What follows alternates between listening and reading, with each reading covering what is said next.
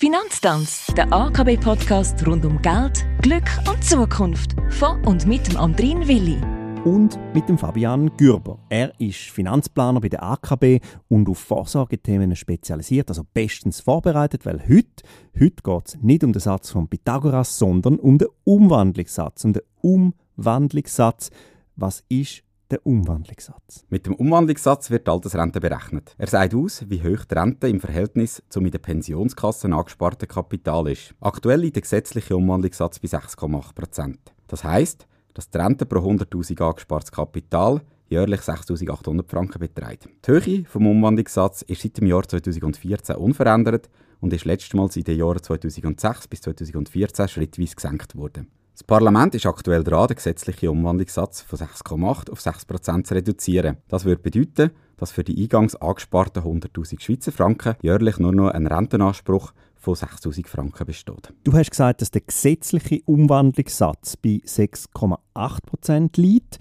Wieso ist mein Umwandlungssatz dann auf meinem Ausweis tiefer? Da muss ich jetzt ein bisschen weiter ausholen. Das BVG also das Bundesgesetz über die berufliche Alters- und Hinterlassenenversicherung regelt Mindestvorschriften. Pensionskassen müssen die Vorgaben zwingend einhalten, sie dürfen aber auch weitergehende, also für die Versicherten bessere Parameter festlegen. So können sie beispielsweise höhere Sparbeiträge oder einen höheren versicherten Lohn definieren.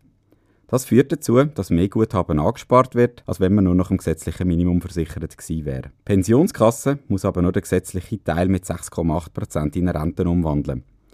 Auf dem zusätzlichen Guthaben, also dem überobligatorischen Guthaben, kann sie den Umwandlungssatz mehr oder weniger frei festlegen. Und wer überprüft jetzt, ob die Pensionskasse mir die Mindestleistungen dann verrentet? In der Praxis gibt es da zwei Lösungen.